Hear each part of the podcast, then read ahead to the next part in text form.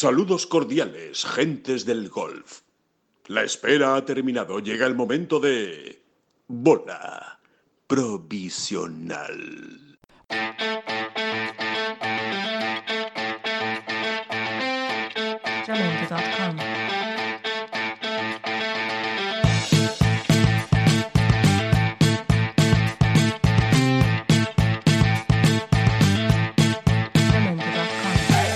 Hola, ¿qué tal? Muy buenas a todos y bienvenidos a esta octava bola provisional que, como van a entender ahora muy pronto, eh, se, se está haciendo desde un sitio muy especial. Mire, escuchen.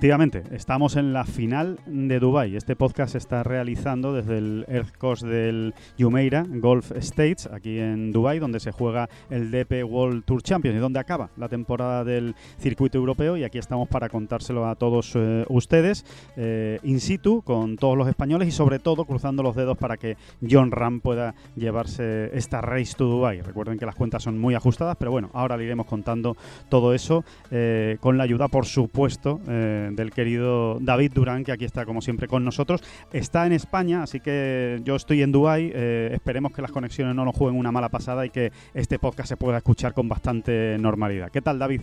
Hola, ¿qué tal? Hola, ¿qué tal? Hola, ¿qué tal? Oye, pues se oye Hola, ¿qué fenomenal. ¿eh? Sale fenomenal Magnífico, ese, ese magnífico. ¿qué ya hemos hecho fenomenal. pruebas. No, no vayas, no vayas de tipo que improvisa, porque hemos estado haciendo unas pruebas muy serias y muy concienzudas antes de iniciar la grabación. Así que no vayas tú ahora de, de chico suelto y guay. ¿eh? Eso también, eso también es verdad, que hemos estado haciendo ahí una- unas pruebas y más o menos se, escucha bien. Esperemos que aguante así durante todo, durante todo el tiempo.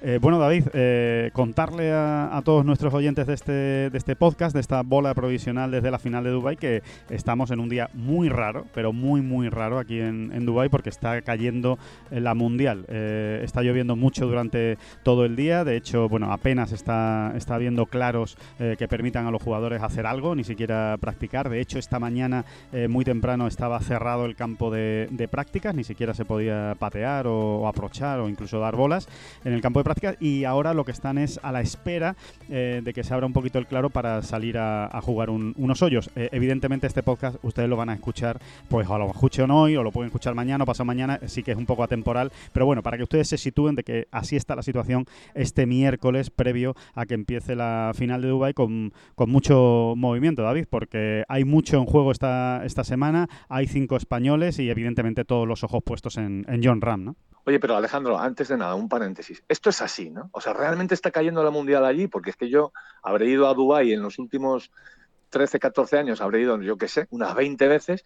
Y sí, una vez me cayó en el, en el Dubai Desert Classic, me cayó un- un- una cortinita de agua. Una vez recuerdo que me cayó una cortinita de agua, pero es que, el- o sea, usted no está exagerando, ¿no? No, no, no usted estoy no exagerando. está, esto no, es, esto no es una información amarilla, ¿no? Esto es verdad, ¿no? Esto es absolutamente verdad. Hombre, es verdad que caer la mundial, si lo comparamos con a lo mejor uno de los grandes chaparrones que pueden llegar a caer, por ejemplo, en España, en, en cualquier sitio de España, pues igual tampoco es eso. No es que lleve seis horas lloviendo a mansalva, entre otras cosas, porque es que estaría todo injugable y todo inundado, porque el sistema de alcantarillado de Dubái es, eh, como se pueden ustedes imaginar, bastante precario, porque no les hace falta, evidentemente, durante, durante el año, y aquí en cuanto caen cuatro gotas, todo se atasca. De hecho, los caminos del, del campo estaban absolutamente inundados y, y no era ni siquiera fácil eh, transitar por dentro del, del club para ir de un sitio de un sitio a otro. Pero sí que han caído dos cortinas de agua muy serias, muy serias, muy serias, de estas que se dejan sentir en una sala de prensa. Hemos estado, de hecho, en el campo cuando Sergio estaba pateando en el patting green bajo una cortina de agua y, y la verdad es que sí, que ha llovido, ha llovido mucho. Ahora mismo, concretamente, no está lloviendo tanto, ha parado un poco. Eh, imagino que van a aprovechar para salir a jugar, pero sí, eh, ha caído ha caído muy bien, David, de, de lo que yo no había visto tampoco nunca en, en Dubái. Es verdad que alguna vez ha llovido algo, pero nunca una cortina de agua como esta. Vamos, que no es la gota fría, pero que a lo mejor ha llovido en las últimas horas más que en los últimos 10 años, ¿no? Con eso ya Sí, más me o parece menos. que es más que suficiente. Sí, sí, sí, esa- efectivamente esa puede ser la, explicación perfecta de, lo, de la que ha caído aquí.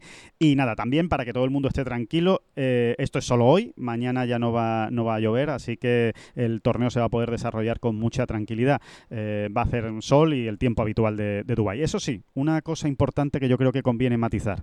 Lo que sí puede cambiar es, eh, evidentemente, no es que pueda cambiar, va a cambiar son las condiciones del, del terreno de juego, las condiciones del Earth Coast, del campo. Va a estar más pesado, va a estar más largo y sobre todo los greens van a estar más receptivos. En teoría, ¿eso qué significa? Eh, esto es eh, siempre, cada uno lo mira como lo mira, ¿no? Y, depende del espejo con el que uno lo, vea. Pero desde luego, en principio, el torneo y esta final de Dubai va a favorecer a los pegadores, David. Pues sí, sí. Pero lo dices muy bien, ¿no? Al final es, depende del ángulo desde el que se mire, ¿no? Porque, bueno, habrá quien se fije más en esto, ¿no? Que la bola va a correr menos por la calle y en un campo que es largo, como el Earth Coast, pues esto be- beneficia indudablemente a los pegadores y habrá quien lo mire más por el lado de que los greens van a recibir mejor, ¿no? Y en este sentido, pues hay otros, otros jugadores eh, que van a sacar ventaja, aunque siempre serán los pegadores quien, quien tengan más, ¿no? Porque si encima de, de sacar ventaja en, en la calle, luego también tienen un palo más corto y pueden pararla mejor en el green, pues ¿para qué vamos a hablar? ¿no?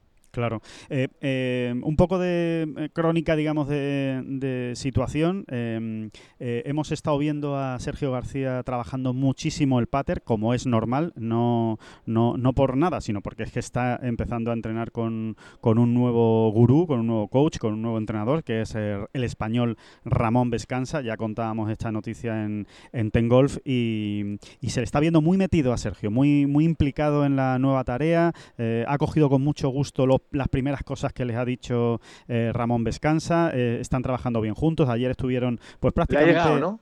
Eh, Perdona, David. No, que te digo que, que le ha, que le ha llegado, le ha llegado el mensaje, ¿no? De me descansa, que en, en este caso es muy importante en todos los casos, porque no te vas a poner a trabajar con alguien con el que no terminas de tener feeling, ¿no? O, o- con alguien al que no terminas de entender su mensaje, pero en el caso de Sergio diría que aún más, ¿no? Porque es eh, Sergio, si alguien se deja llevar por las meras sensaciones y por el mero fin y por el y por ese flechazo, digamos, el, a primera vista es Sergio, ¿no?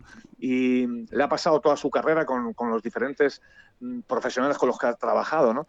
Y en este sentido, pues ya es, ya es importante. Sí, sí, sí, lo has dicho perfectamente, David. Ha habido conexión desde el primer minuto y, y eso es muy importante, evidentemente. Le ha gustado a Sergio lo que le ha contado eh, Ramón Vescanza y sobre todo, y lo más importante, yo creo que Sergio ha visto rápidamente dónde puede haber un margen de mejora importante en su pater. Recordemos que Sergio no está buscando la piedra filosofal ni, ni, ni la clave que arregle todos sus problemas de pat, entre otras cosas porque eh, Sergio no se considera un mal pateador, entre otras cosas porque Sergio no es un mal pateador. Entonces, lo que realmente sí está buscando es más consistencia. Es, es interesante cómo, cómo lo explica el propio Sergio y, yo creo que nos metemos en este tema del jugador de Borriol porque merece la pena, porque yo creo que es la quizá la, noticia más llamativa, ¿no? más nueva eh, que hemos tenido esta, esta semana aquí en Dubái, que merece la pena comentar. Todos sabemos los problemas que ha arrastrado en el, con el pad eh, Sergio, sobre todo eso, problemas de continuidad, de regularidad. Ha quedado más allá del puesto 100 en las tres últimas temporadas en golpes ganados al, al pad y eso es lo que quieren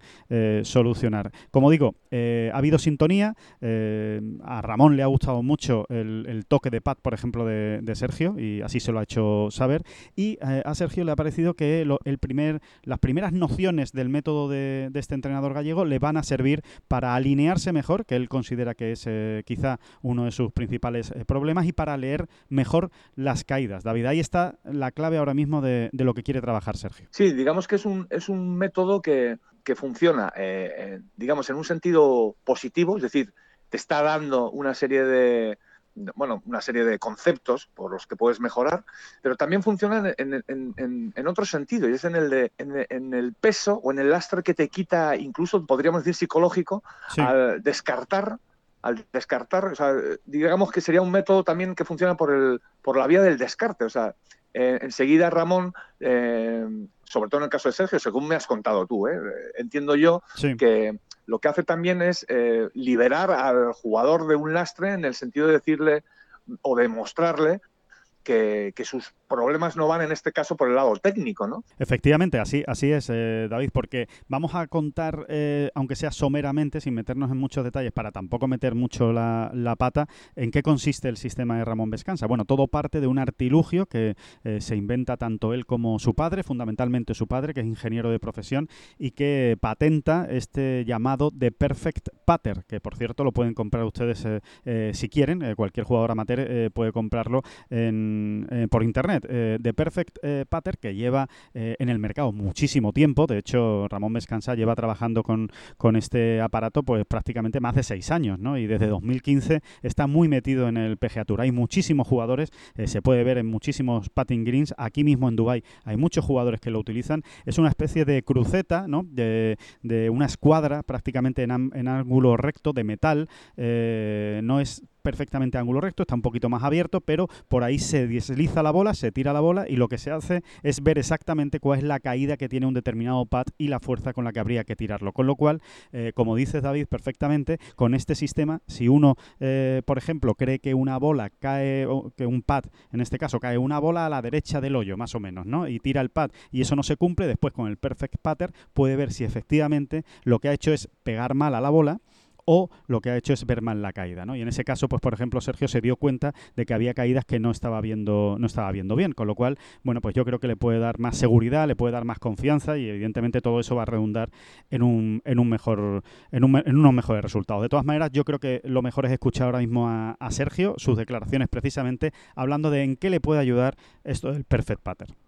Ramón empezando a trabajar un poquito, eh, sobre todo pues eh, para mejorar un poquito, más que nada alineamiento, visualización de, caídas, eh, intentar, eh, intentar mejorar todo un poquito para que, para que luego a la hora de, hacer el stroke pues eh, me, me dé un poquito más de libertad, ¿no? sabiendo que si todo lo otro está más o menos como tiene que estar, es más fácil hacer el swing bien y, y, bueno, intentar sacarla por la línea que quieres. Bueno, David, pues queda bastante claro que, puede ser un paso adelante para Sergio, ¿no? Y que no son ninguna tontería, ¿no? Todos estos cambios que está haciendo y yo creo que tienen mucho que ver con todo lo que se juega el año que viene, con todo lo que hay en juego, tanto Juegos Olímpicos como Ryder Cup, ¿no crees? Muy interesante, muy interesante lo que hemos escuchado y muy interesante, eh, pues eso, la dimensión a la que quiere llevar Sergio su carrera. Es decir, estamos hablando de un jugador que lleva, este año cumplía 20 años de profesional, que lleva esos 20 años prácticamente completitos en, ahí en el top 50, cuando no el top 10 del mundo, y eh, no se ha cansado. Eh, a ver, esto que digo puede parecer una tontería, pero no lo es, no lo es. Es que 20 años ahí a, tope no son no es algo que pueda cumplir casi absolutamente nadie, ¿no? Y Sergio, bueno, pues siempre, a mí por ejemplo, siempre me conforta, ¿no? Ver que, que pues eso, que, que tiene que tiene energías y que tiene vitalidad para dar un, un nuevo salto y para combatir pues a toda esta nueva eh, generación o generaciones que vienen por detrás pisando muy fuerte y, y con las riendas bien cogidas. Hay que decir que también cambia esta semana, eh, Sergio, el, el Cádiz, que recordemos que en el, en el HSBC Champions eh, fue el último torneo con Víctor García, con su hermano en la bolsa, y, esta, y a partir de esta semana va a trabajar con Mike Kerr. Aquí no se va a notar un gran cambio ni, ni una evolución muy diferente, eh, más que nada porque tienen una relación estupenda Sergio y Mike desde hace muchos años. De hecho, ya habían intentado trabajar juntos y ahora es cuando han podido cuadrar la disponibilidad de ambos. Y, y simplemente, bueno, pues eh, lo, explicaba también, también Sergio, ¿no? Yo creo que tiene una explicación bastante lógica, ¿no? Buscaba eh, a alguien más, más experto, ¿no? O lo que se suele decir como un caddy profesional, que se dedica, digamos, 24 horas al día eh, a esto y que lleva muchísimos años en el tour, ¿no? Sí, en efecto, un Cádiz más experimentado, ¿no? Y que ha, ha trabajado, que ha llevado ya otras bolsas y que, bueno, pues que todo eso aúna una experiencia que, bueno, que no todos tienen, Claro. ¿no? Mike, con esa carita, con esa carita que tiene de, de jovenzuelo, Sí. eh, parece que acaba de llegar. Siempre que le ves, parece que acaba de llegar a, a- a- a este circo. Pero, sí. porque realmente es que es impresionante, es que no pasan los años por este muchacho, ¿no? Eh, pero no, no, la verdad es que tiene ya una experiencia muy dilatada y muy valiosa, muy intensa, con grandísimos jugadores, entre los que se cuenta, por ejemplo, también Álvaro Quirós, con el que ganó la final en Dubái en 2011. Fíjate si han pasado años, por ejemplo. Correcto, correcto. Y, y además, a ver, a ver qué es lo que qué es lo que pasa, porque bueno, eh, él, ha, ganado aquí, así que seguro que algún buen consejo también le va a dar a, Sergio esta semana. Y si te parece, David, yo creo que eh, dejamos a un lado a Sergio García y nos centramos en el personaje de la, de la semana, ¿no? En el gran nombre propio eh, de esta final de Dubai, que no es otro que John Ram. Viene con opciones de, de ganar, ya lo contabas tú perfectamente todas la- las cuentas, siendo primero segundo tiene, tiene opciones de, de lograr la, victoria.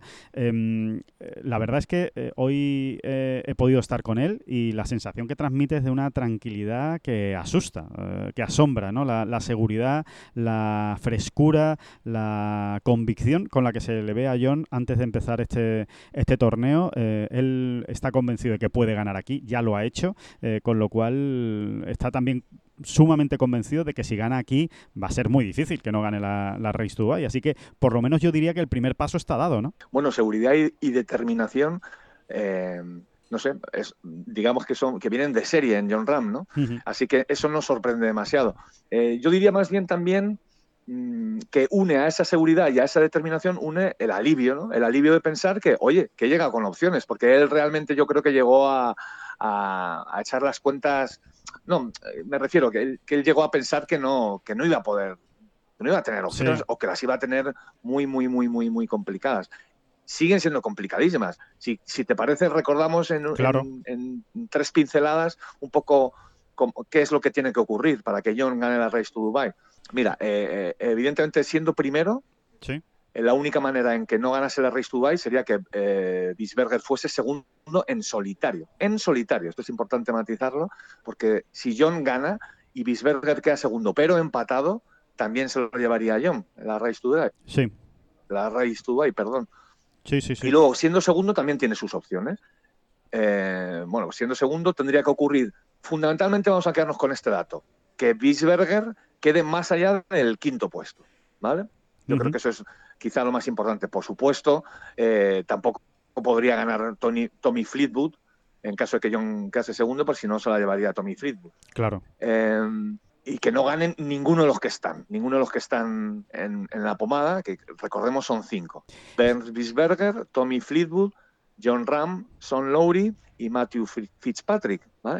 Sí. Si John queda segundo, ninguno de estos podría ganar, lógicamente. ¿vale? Sí, en, re- en realidad es verdad que las, que las cuentas son exigentes, o sea que es complicado, evidentemente, pero también es verdad que si acaba primero o segundo, cosa con la que yo creo sinceramente que cuenta John si consigue estar a un, a un gran nivel, también va a ser muy poco probable que, que le puedan ganar. O sea, ya tienen que hacerlo muy bien el resto. O sea, no, no es una, una carambola dramática que digas, no, John acaba segundo y Bisberger tiene que acabar 43. No, no, no, es que eh, aún tendría que quedar quinto Bisberger para poder arrebatarle la Race to Dubai. O sea que, que realmente lo- los números le salen bastante bien a, a John, siempre y cuando, evidentemente, lo borde esta semana. Ni el quinto puesto le valdría, ¿eh? seguramente. También. Seguramente. ¿eh? Podría ser cuarto en- con algunos empatados y demás. Y luego, por último, puede incluso ser ganador de la Race to Dubai John Ram, quedando segundo empatado con un solo jugador. ¿Vale? Sí, En este caso, eh, Bisberger debería irse más allá del puesto 22. En torno al puesto 22, 23 ya le valdría a John. Así, que, bueno, bueno, pues son- estas tres opciones. Primero, segundo o segundo empatado con un solo jugador. En el momento en que fuera segundo empatado con dos jugadores, ya no habría opción matemática de que John ganase la Race Dubai. Pero bueno, es lo que tú dices, ¿no? Al final, eh, lo complicado, lo difícil, no se puede ocultar, es acabar en un torneo de esta envergadura, con tantísimos buenos jugadores, primero o segundo. Es que es muy difícil. Es, parece que estamos hablando aquí de, bueno, sí, parece que estamos dando por hecho algo que realmente en sí mismo ya es muy, muy, muy, muy complicado. Pero es cierto que una vez llegado a, a- una vez conseguida esa meta, ese objetivo, ya después no, bueno, lo que tú mismo estabas diciendo ahora mismo perfectamente, ¿no? Ya después no es que se pidan mil carambolas complicadísimas. Exacto, o sea que, mm, y, y sobre todo lo más importante es que John está convencido de que puede darse y, y- y eso, es, eso es importante. Vamos a escucharle. Llegó con opciones, eh, sí, mira, cuando decidí que no iba a jugar ciertas semanas y gané en España y me puse número uno, eh, sabía que, bueno, estas semanas como son muy importantes, que alguien iba a llegar y, y seguramente pasarme, ¿no? Eh, pero no sabía que iba a llegar con tantas opciones, la verdad, yo hablé con Adam y tal, y especulando dije, igual llego al quinto, más o menos, había gente que me podía pasar y jugando medio bien y tal. Por suerte llego al tercero y si no llega a ser por la semana pasada de Tommy hubiese sido segundo eh, con opciones, ¿no? Así que eh, contento. Sé que cada vez que se viene aquí al final es lo mismo, ¿no? O sea, que hay que ganar para ganar, a no ser que seas ver, no tengas una gran diferencia de, de dinero, así que o de puntos ahora, perdón, ahora son puntos. Así que, que hay que curarse esta semana, jugar bien, ganar y, y así no tener que pensar en posibles carambolas que debe pasar. Yo creo que la lluvia también le viene bien a, a John, ¿no, David? Yo creo que el, que el campo esté, esté receptivo y que esté largo, eh, yo creo que le puede venir bien a, a, a un jugador que, que lo hace también siempre de Tía Green. Indudablemente, si hablábamos, eh, si hablábamos de que fundamentalmente estas circunstancias o este nuevo escenario beneficia a los pegadores, pues no queda duda de que John es uno de ellos, ¿no? Eh, es uno de los mega pegadores del panorama mundial, del golf mundial.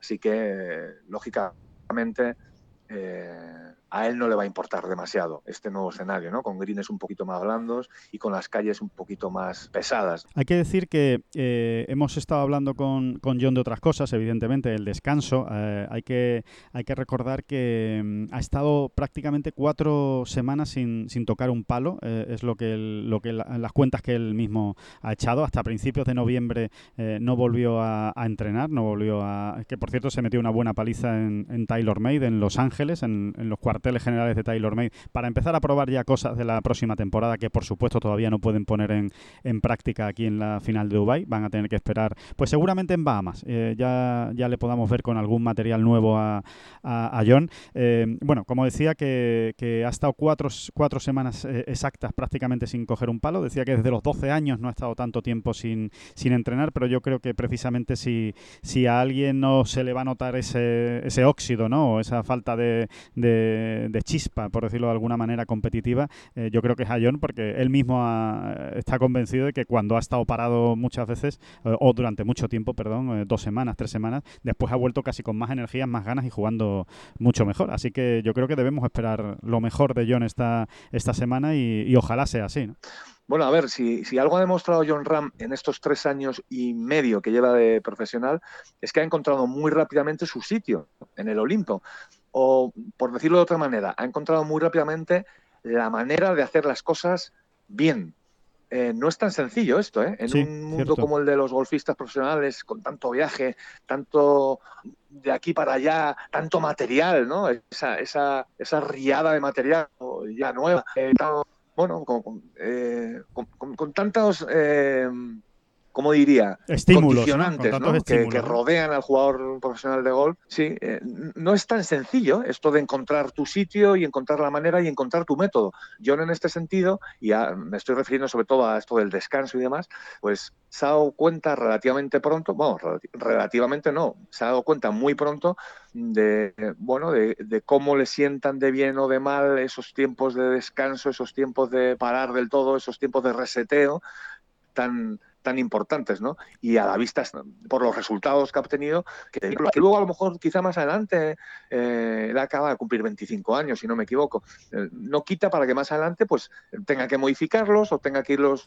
evolucionando o, o, demás, ¿no? Pero ahora mismo esto le va muy bien, lo tiene claro, lo ha comprobado ya, eh, eso está demostrado empíricamente y, no lo va a cambiar, claro. Sí, desde, luego habla mucho de la, de la, enorme personalidad que tiene, que tiene John y, que no le cuesta tener las ideas claras, ¿no? Yo creo que eso, que eso también es, importante a la hora de analiza rápido, analiza, analiza bien y, se pone manos a la obra, no, no le da vueltas a las cosas, ¿no? Cuando él cree que algo le funciona, tira, tira con él a muerte y cuando cree que no le funciona, lo rechaza rápido. O sea, no, no, no pierde demasiado tiempo John en las cosas eh, y eso significa que la, eh, analiza todo lo que le rodea, tanto lo deportivo como lo personal, de una manera pues bastante clara, ¿no? Tiene, tiene bastante clarividencia en eso y por lo menos en lo que a él eh, le funciona, ¿no? Respecto a todo lo que has dicho, que no le quito una, una coma, David, que estoy totalmente, totalmente de acuerdo, ¿no? Eh, yo creo que es, que, es un buen momento ahora de, mm, para hablar, David, en este, en este Podagacast, como, como tú dices, el, hablar de, de, de tus sensaciones. O sea, quiero saber, ¿qué, ¿qué piensas, qué crees? Evidentemente evidentemente no tenemos una bola de cristal, ¿eh? esto es una tontería, pero eh, ¿qué crees que, que- que va a pasar esta, esta semana? Hay muchos escenarios a la vista.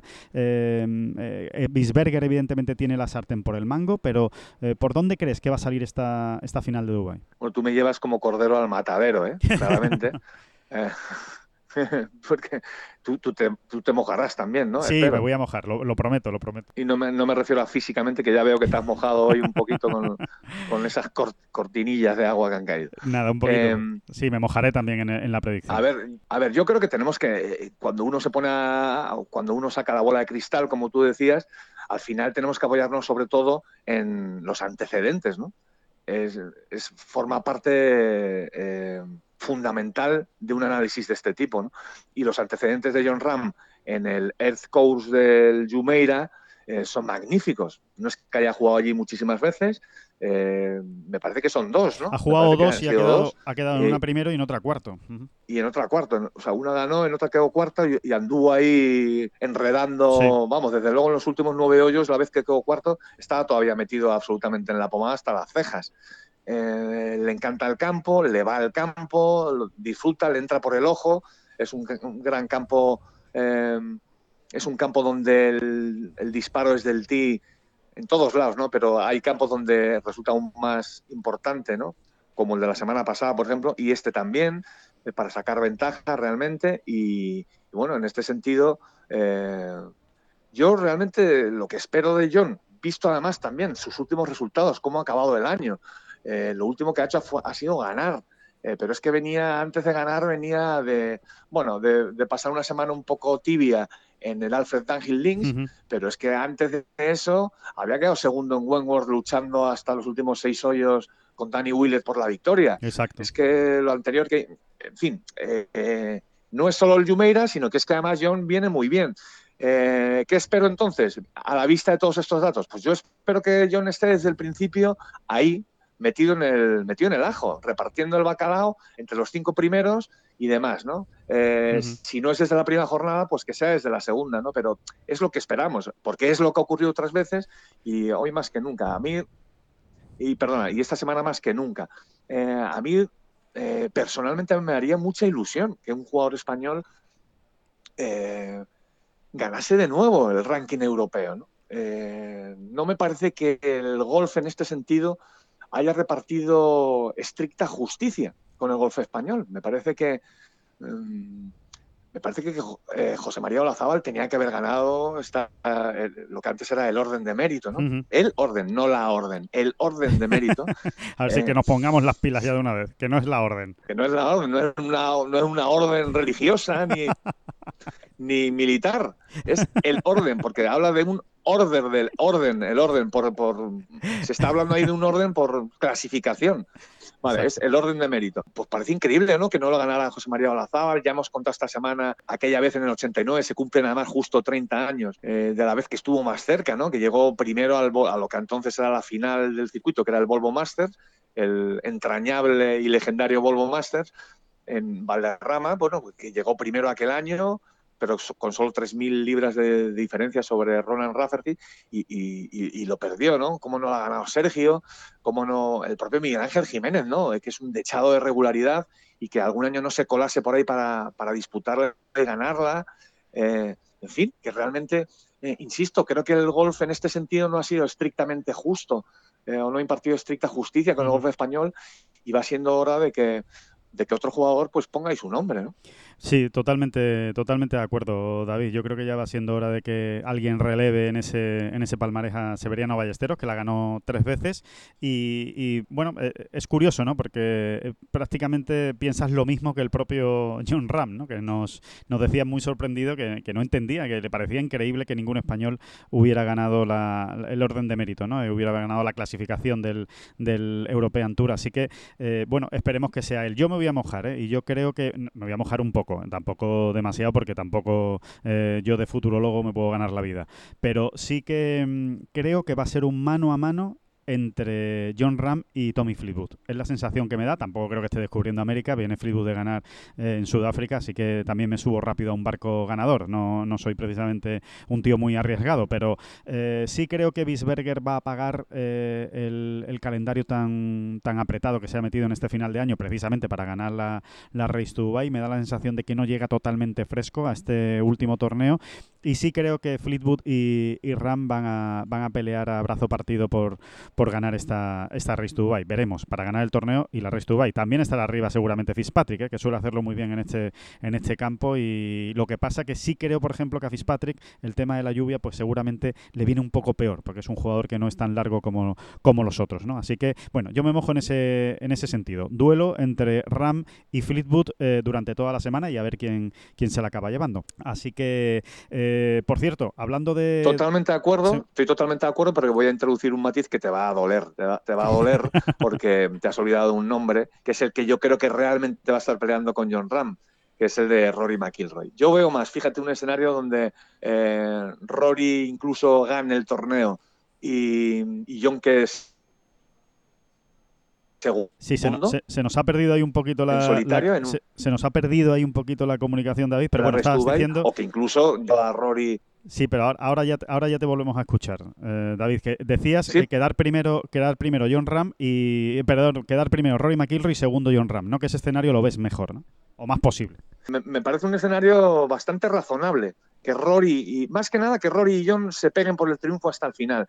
Y bueno, y que luego ocurra lo que tenga que ocurrir. Puede que sea Rory quien gane el torneo y John quede segundo, mm, o, o- o que John finalmente se lleve el gato al agua y supere a Rory, ¿no? En esos últimos hoyos tan vertiginosos, ¿no? Que, que tiene el Earth Coast, ¿no? Con ese hoyo 18 y ese par 3 en el 17, con agua, eh, que también se las trae ¿no? todos los años, incluso ese 16, ¿no? con el green en, en península, que también es muy tenso, ¿no? sobre todo en la jornada de domingo. Bueno, seguimos aquí ¿eh? en, la, en el centro de prensa de, de Jumeirah. Eh, estamos hablando de la, de la final de Dubai, del último torneo del European Tour. Y mm, tú, tú bien sabes, David, perfectamente eh, que en todos los torneos pues siempre hay mucha información que se mueve entre bambalinas, ¿no? Y, y que, y, que y bueno, que muchos debates, ¿no? Que se establecen con jugadores, con Cádiz, con miembros propios del, del European Tour, con, con directores de torneo, en definitiva.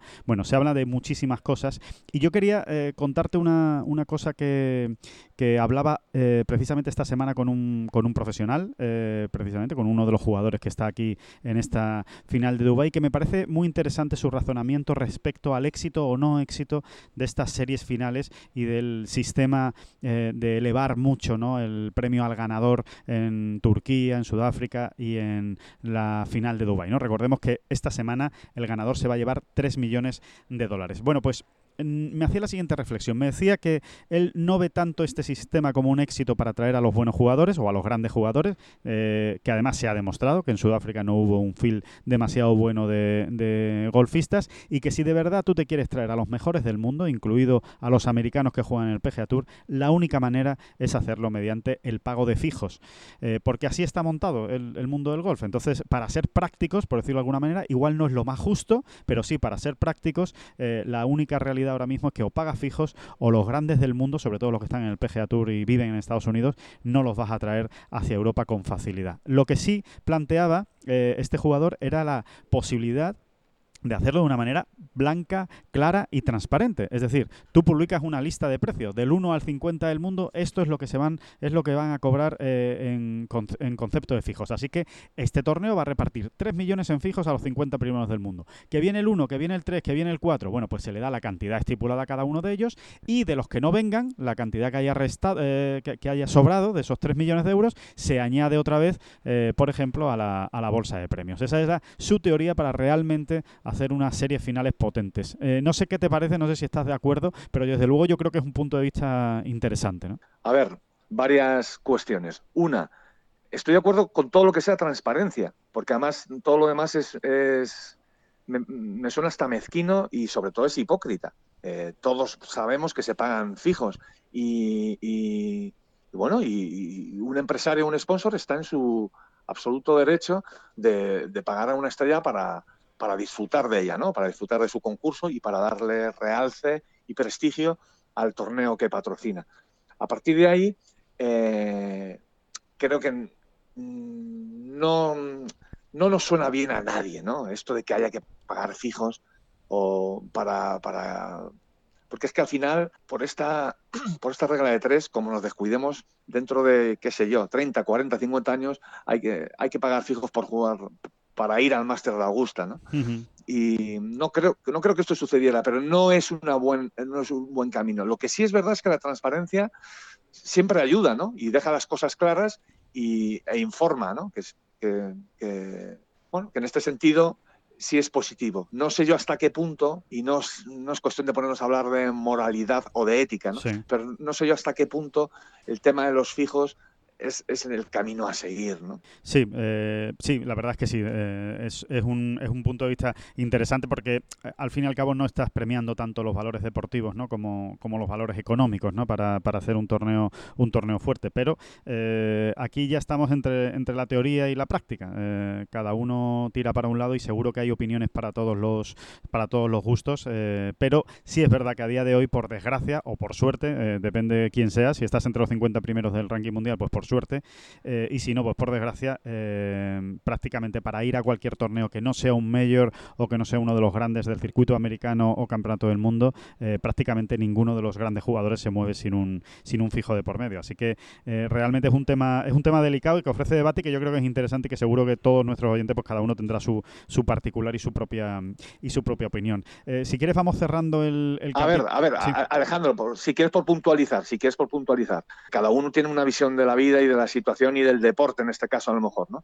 A mí no me parece la vía más bonita, vamos a decirlo así, pero tampoco me escandaliza. Es Sí. que eh, entiendo que en un momento dado tú puedas o quieras atraer a un deportista eh, pagándole un fijo y entiendo perfectamente que un deportista eh, pues se ate también a este tipo de, de circunstancias, ¿no? Y diga, oye, pues mira, en un momento dado, en la duda de si voy a ir aquí o voy a ir allá, pues si este me paga un fijo, pues es normal, al final es su profesión, ¿eh?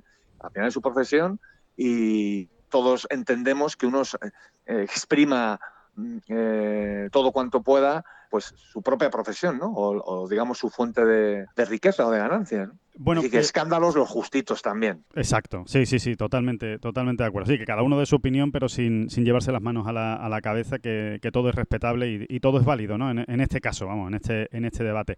Eh, si te parece, David, para hacer el, el tránsito entre la final de, de Dubái y lo que nos queda por hablar, que vamos a hablar también de la eh, final de la escuela del circuito europeo, esos jugadores que ahora están soñando y aspirando y peleando por estar el año que viene, ¿por qué no?, en esta final de Dubái, aunque realmente es difícil desde la final de la escuela, y también hablaremos de la final del eh, circuito femenino, que también se disputa esta semana, del jueves al domingo en Estados Unidos. Pero para hacer este paréntesis o este, este, este salto, digamos, en el tiempo entre, entre Dubái y todo esto que nos queda por comentar, yo creo que lo mejor es eh, escuchar el gabinete de curiosidades de Oscar Díaz, que seguro que muchos de nuestros oyentes están deseando escuchar la historieta que nos tiene preparadas para hoy. En esta ocasión, al querido Oscar, pues no lo tenemos en, en directo, como es normal, porque estamos aquí con el tema de pues no podemos tener a, a Oscar en, en directo, pero sí que nos ha dejado eh, su historia eh, grabada, nos la ha mandado y ahora mismo la vamos a escuchar. Tiene que ver con Moby Dick y Tiles.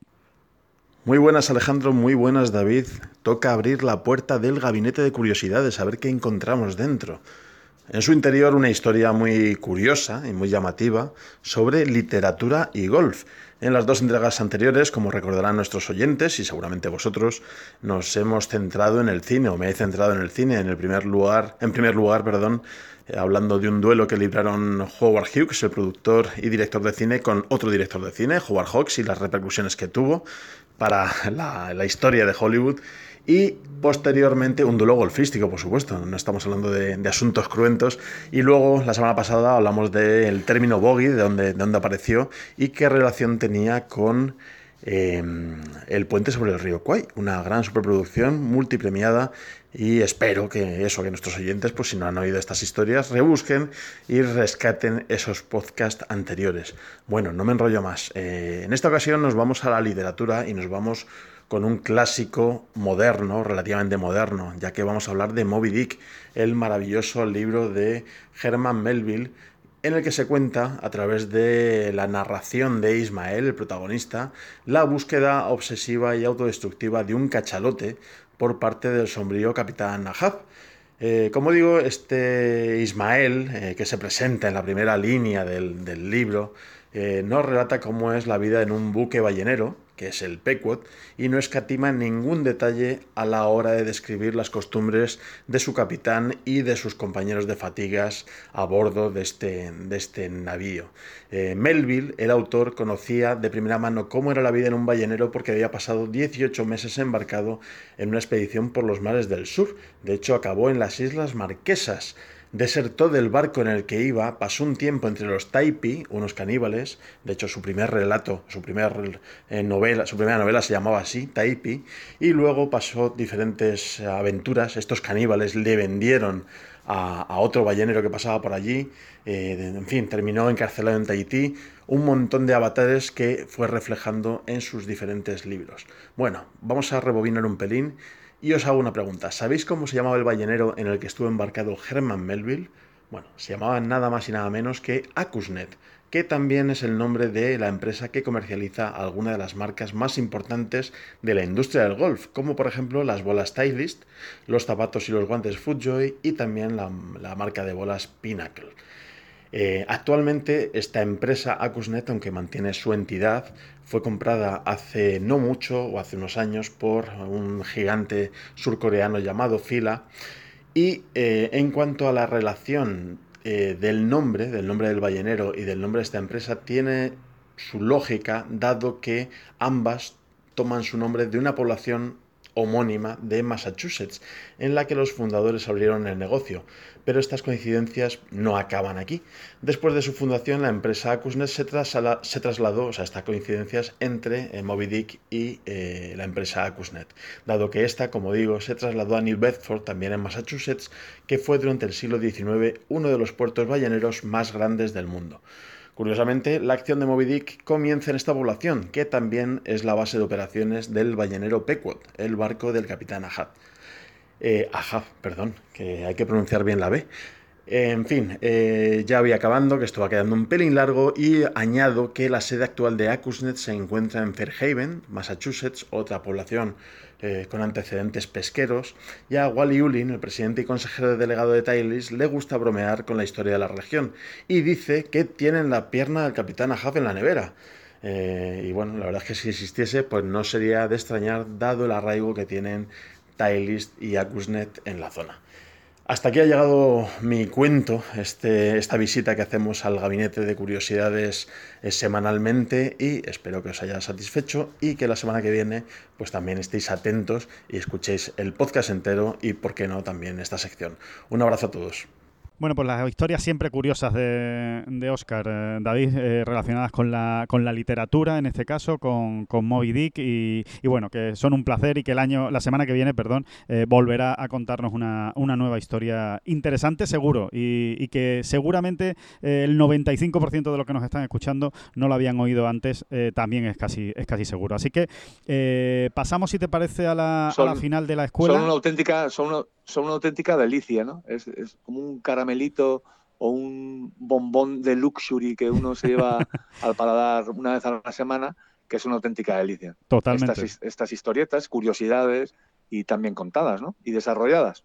To- Totalmente, David. La verdad es que es eh, un pelotazo escuchar a, Oscar siempre. Eh, hablamos de la, de la final de la escuela. Eh, la semana que viene, ya en el podcast de la semana que viene, daremos la buena nueva y hablaremos de los que han conseguido la tarjeta. Hoy lo que nos queda es, bueno, pues cruzar los dedos y que, y que le vaya muy bien a esos tres españoles que sí consiguieron pasar el corte, a Alejandro Cañizares, a mm, Pedro Oriol y el tercero que por supuesto se me olvidó, y Carlos Piguen, perdón, y Carlos los tres que, se están disputando esa final de la escuela y que mucha suerte para ellos, ¿no? Que sería un éxito meter a meter a tres dentro dentro de lo que cabe, ¿no? Claro que sí, sería un éxito. Todo lo que sean más de uno, eh, a veces incluso uno, ¿no? Ya es un éxito, ¿no? Pero todo lo que sea gente consiguiendo la tarjeta, eh, pues ya es, ya es un éxito en sí mismo, ¿no? Y una, un acicate, ¿no? De cara a la temporada siguiente. Oye, tengo aquí los resultados que ahora mismo se están produciendo. Pues Pero vamos. como el podcast, el Potata Cast, ¿sí quieres que te lo diga? Sí, es sí, un sí, poco sí. absurdo porque que- Bueno, cuando lo escuche, Hombre, no, la- claro, cuando lo escuche la gente, pues seguramente dirá, bueno, ¿y estos que, que están contando? Pero bueno, está bien, está bien que a esta hora de la, de la tarde, como diría el clásico, eh, cómo van los resultados de la, de la final de la escuela, porque estamos en la última jornada. Yo creo que merece la pena hacer esa, esa excepción atemporal, digamos, en estos podcasts. No, pues nada, más que nada para relamernos, ¿no? Con el con la segunda posición de Alejandro Cañizares a falta de nueve hoyos, Qué bien. ¿eh? con un parcial de menos tres en nueve hoyos, menos 17. Eso sí, está a cinco golpes del líder, que parece el, el danés Benjamin Poke, o. Pok. Eh, no parece que nadie pueda discutirle la victoria a este danés, pero bueno, eh, ahora mismo, a falta de nueve hoyos, Cañi tiene un margen, un colchón eh, de seis golpes, ¿no? Muy mal, muy mal tienen que ir las cosas, ¿no? Y Carlos Piguen está respondiendo también muy bien. Después de 10 hoyos va menos 2, menos 14 total. Y bueno, también Martínez ahora mismo hay un colchoncito de 2, 3 golpes muy, muy, muy interesante ahora cuando se está apretando. Peor le van las cosas a Pedro Oriol. Eh, por desgracia, pues también parece que con, con absolutamente ningún viso de por recuperar, ¿no? Porque va más 5 en el día, en 15 hoyos, Sí. y no, y no va a llegar, no va a llegar a ese puesto 25, ¿no? Que hace falta para conseguir los derechos de juego. Bueno, pues eh, nada, reiterar la, suerte en este caso para Piguem y para Cañizares en ese remate final, en esos segundos nueve hoyos, que, consigan la, la tarjeta y que lo veamos de nuevo en el circuito europeo el año, el año próximo. También yo creo que conviene matizar, aunque sea muy rápidamente, que tanto Gonzalo Fernández Castaño como Eduardo de la Riva, aunque no pasaron el corte en la final de la escuela, siguen teniendo una categoría, esa categoría 18 en el caso de Gonzalo, 19 en el caso de Eduardo, que, que sí le va a permitir jugar algo el, el año que viene. Así que, bueno, no son dos unidades que se pierden completamente del, del circuito europeo, se pueden añadir dos más con Cañizares y Piguem, ojalá, y encima pues todos los que tenemos de este año. Así que, bueno, tampoco es tan, tan malo el balance, ¿no? Sí, hombre, como decíamos en su día, eh, eh, Gonzalo y Eduardo, Gonzalo Fernández Castaño y Eduardo de la Riva mantienen su puesto de trabajo, ¿no? Eh, que al final es lo importante, no es, no es el puesto deseado, quizá es un poco precario, ¿no? Ahora que está tan de moda, ¿no? La precariedad en el, sí, en el laboral. entorno- en el laboral, pero, mm, pero bueno, es un puesto de trabajo al fin y al cabo que les va a permitir, que les puede servir de trampolín, ¿no? En, en- en menos tiempo del que parece para regresar, digamos, a la primera división en, toda su- en todo su esplendor, ¿no? Y en toda su dimensión. Oye, Alejandro, una cosa. Dígame, Es que estaba yo aquí indignado con, con un asunto. indígnese, Más que indignado, te diría, más que indignado, te diría eh, incluso triste, ¿no? Sí. Eh, eh, con un asunto ¿Qué ha pasado? Mira, hay un- una. Es una información, una información, eh, bueno, pues con todo el tema este de los ERE, ¿no? Que, que ha estallado Sí. la, la sentencia, ¿no? La sentencia de esta macro, macro juicio, ¿no? En, en Andalucía. Eh, con todo este tema, bueno, me encuentro una información en Libertad Digital. Ni siquiera voy a decir el nombre de quien la firma, ¿no? Para, precisamente para demostrar que, que no es un tema ni personal, eh, ni, ni nada, ni, ni, ni siquiera conozco a, quien, a la persona que firma esta información, Sí. pero que me deja eh, con la boca abierta. Mira, el título de la información es el siguiente. El tren de vida de Manuel Chávez, dos puntos.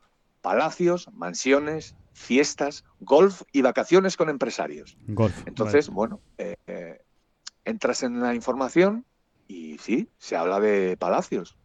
Pues mira, sí, sí, se habla de mansiones. Hasta se citan algunas fiestas que bien pudieron haber en, no sé, quizá en algunos de esos palacios, en algunas de esas mansiones. Eh, también se habla de vacaciones con empresarios.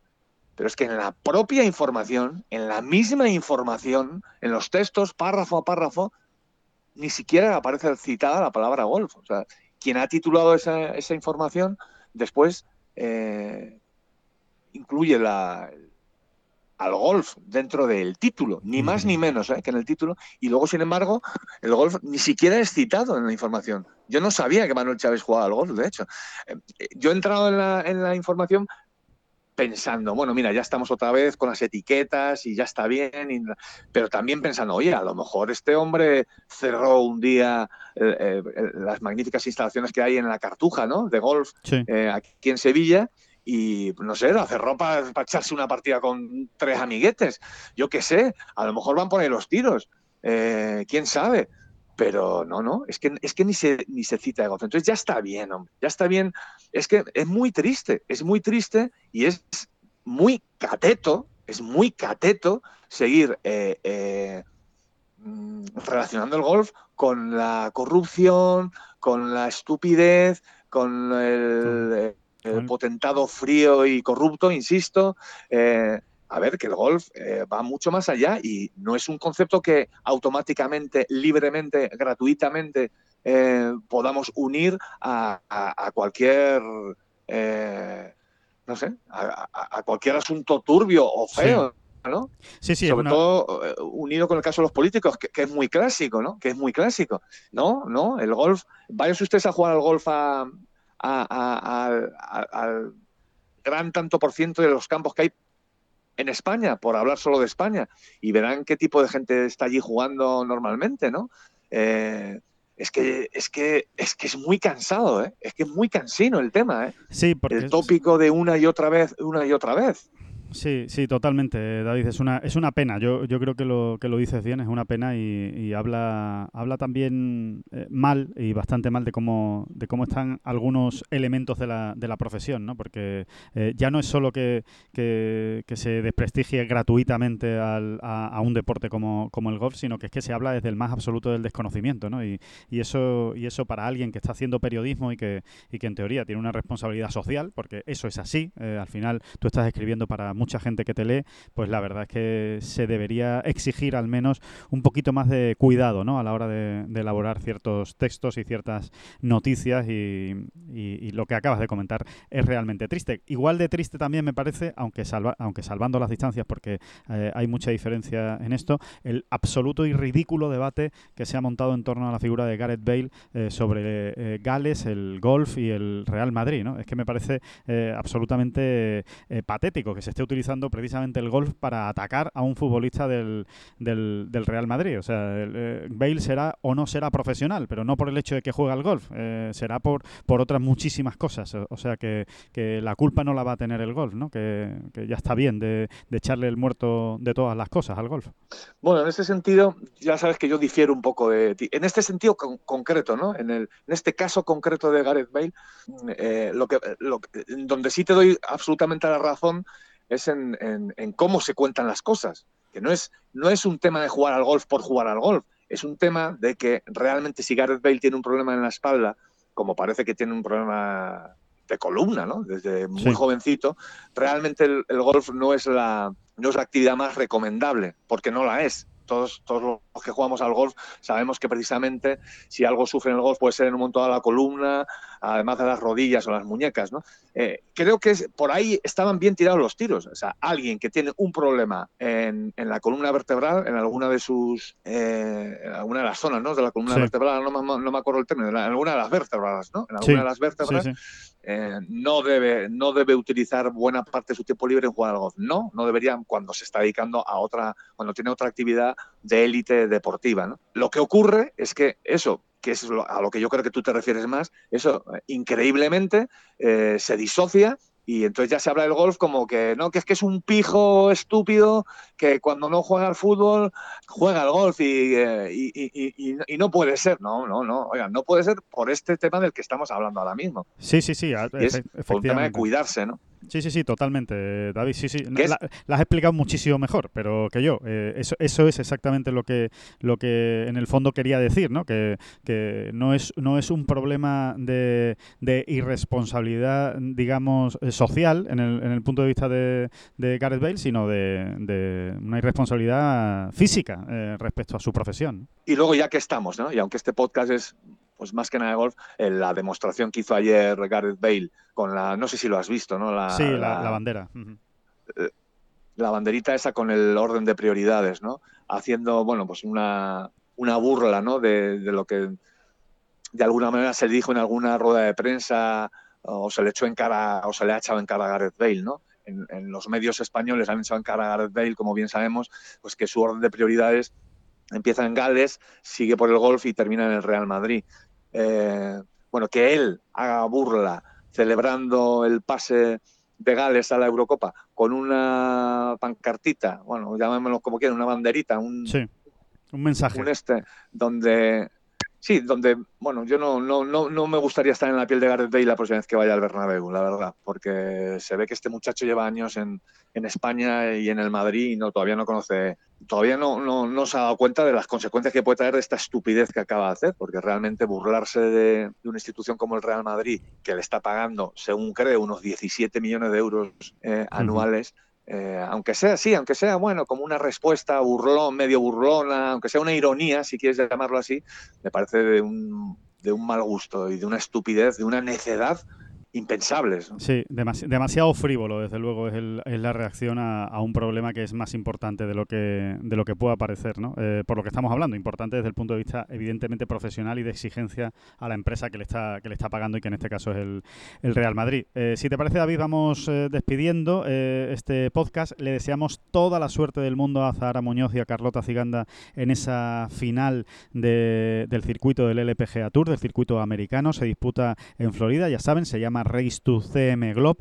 Eh, rápidamente, para que nuestros oyentes se hagan una idea y se sitúen, ha cambiado este año el, formato de esta, de esta final, de manera que eh, a partir de, este año, o al menos en este, en este año, la que gane este torneo va a ganar también el bonus de un millón de dólares que había reservada a la que antes ganaba el circuito. Es decir, ahora los puntos eh, que se han ido acumulando durante el año, las ganancias que se han ido sumando durante el año, solo han servido para clasificarse para esta final, que disputan las 60 eh, mejores y a partir de ahí nada más. El bonus se lo va a llevar quien gane, es decir, eh, quien quede primera se lleva 500 mil dólares de cheque como campeona del torneo, más el millón de dólares de bonus. Por cierto, que Carlota Ciganda se llevó Sí, el millón... para enterarnos un poco, para enterarnos un poco como se hace con, como ocurre con la Rey- con- perdón, con la FedEx Cup, pero sin hacer ese reajuste de golpes ¿no? que se hacía este año en el Tour Championship. Exacto. exacto. Simplemente salen todos al par, ¿eh? salen todos al par, salen todas al par en este caso, Sí, y, y- y- y la que gane se lo lleva. efectivamente. Así que Azahara y Carlota aspiran esta semana a llevarse un millón y medio de dólares y sobre todo,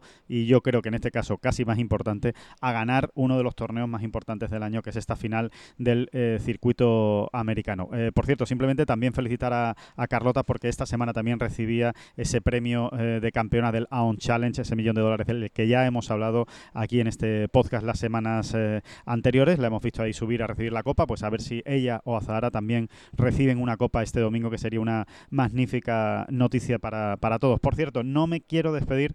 Eh, David, sin eh, mandarte un fuerte abrazo y saludo cordial que me lo ha dado especialmente para ti en el patting green de, este Earth Course de, de Jumeirah, el queridísimo Glenn Murray. Eh, es el que fue Caddy, el sudafricano que fue Caddy de Sergio durante muchísimos años, el eterno Caddy de Sergio García y que ahora mismo lleva la bolsa de Enrique Extenso. Me ha dicho, cuando veas a David, le das un abrazo de mi parte y cuando hables con él, le dices que me acuerdo mucho de él y que, y que, que nada, que a ver cuando nos vemos pronto, porque también me ha confirmado, y esta es una noticia, no todo lo que de lo que nos enteramos son de jugadores españoles, también me ha comentado que me ha confirmado que el año que viene sigue con Henrik Stenson eh, trabajando, así que desde luego es una magnífica bolsa y ahí está Glenn, dándote su saludo cordial desde el Patting Green de Earth Course. Sí, señor, pues, pues me, haces, me haces tú el favor de devolvérselo, por supuesto, educadamente, pero, pero bien prieto, ¿eh? un abrazo de los de verdad. Eh, este año me reí, este año me reí lo que no está en los escritos, eh, viendo, viendo a Stenson con, con Glenn caminando por Pebble Beach, ¿eh? En- a la salida del hoyo, ¿cuál es el último par 5? Bueno, ahora no recuerdo exactamente el, el hoyo, el último par 5, que es el 14, ¿no? El 15, 14 o 15. Le estaba echando ahí una pequeña bronca de, de broma, ¿eh? Eh, Stenson a, a Glenn y Glenn me miraba como diciendo, hay que ver la vida, la vida del Cádiz, qué, qué dura es. Y nos partíamos allí el pecho de risa realmente, porque fue una situación bastante, bastante cómica, pero que no tenemos tiempo de contar o ya la contaremos otro día. Desde luego es un tipo es un tipo sensacional. Bueno, pues muchísimas gracias a todos por estar ahí de nuevo en este en este podcast. Ya despedimos, cerramos desde Dubai. Eh, la próxima semana volvemos con la novena bola provisional. Muchísimas gracias, querido David Durán, y a ver si contamos una victoria de John Ram. Exactamente, exactamente. Eso, eso será lo más bonito, ¿no? Cerrar el año con, con otro español 28 años después, gobernando el, el- ranking del golf europeo. Pues hasta la próxima semana.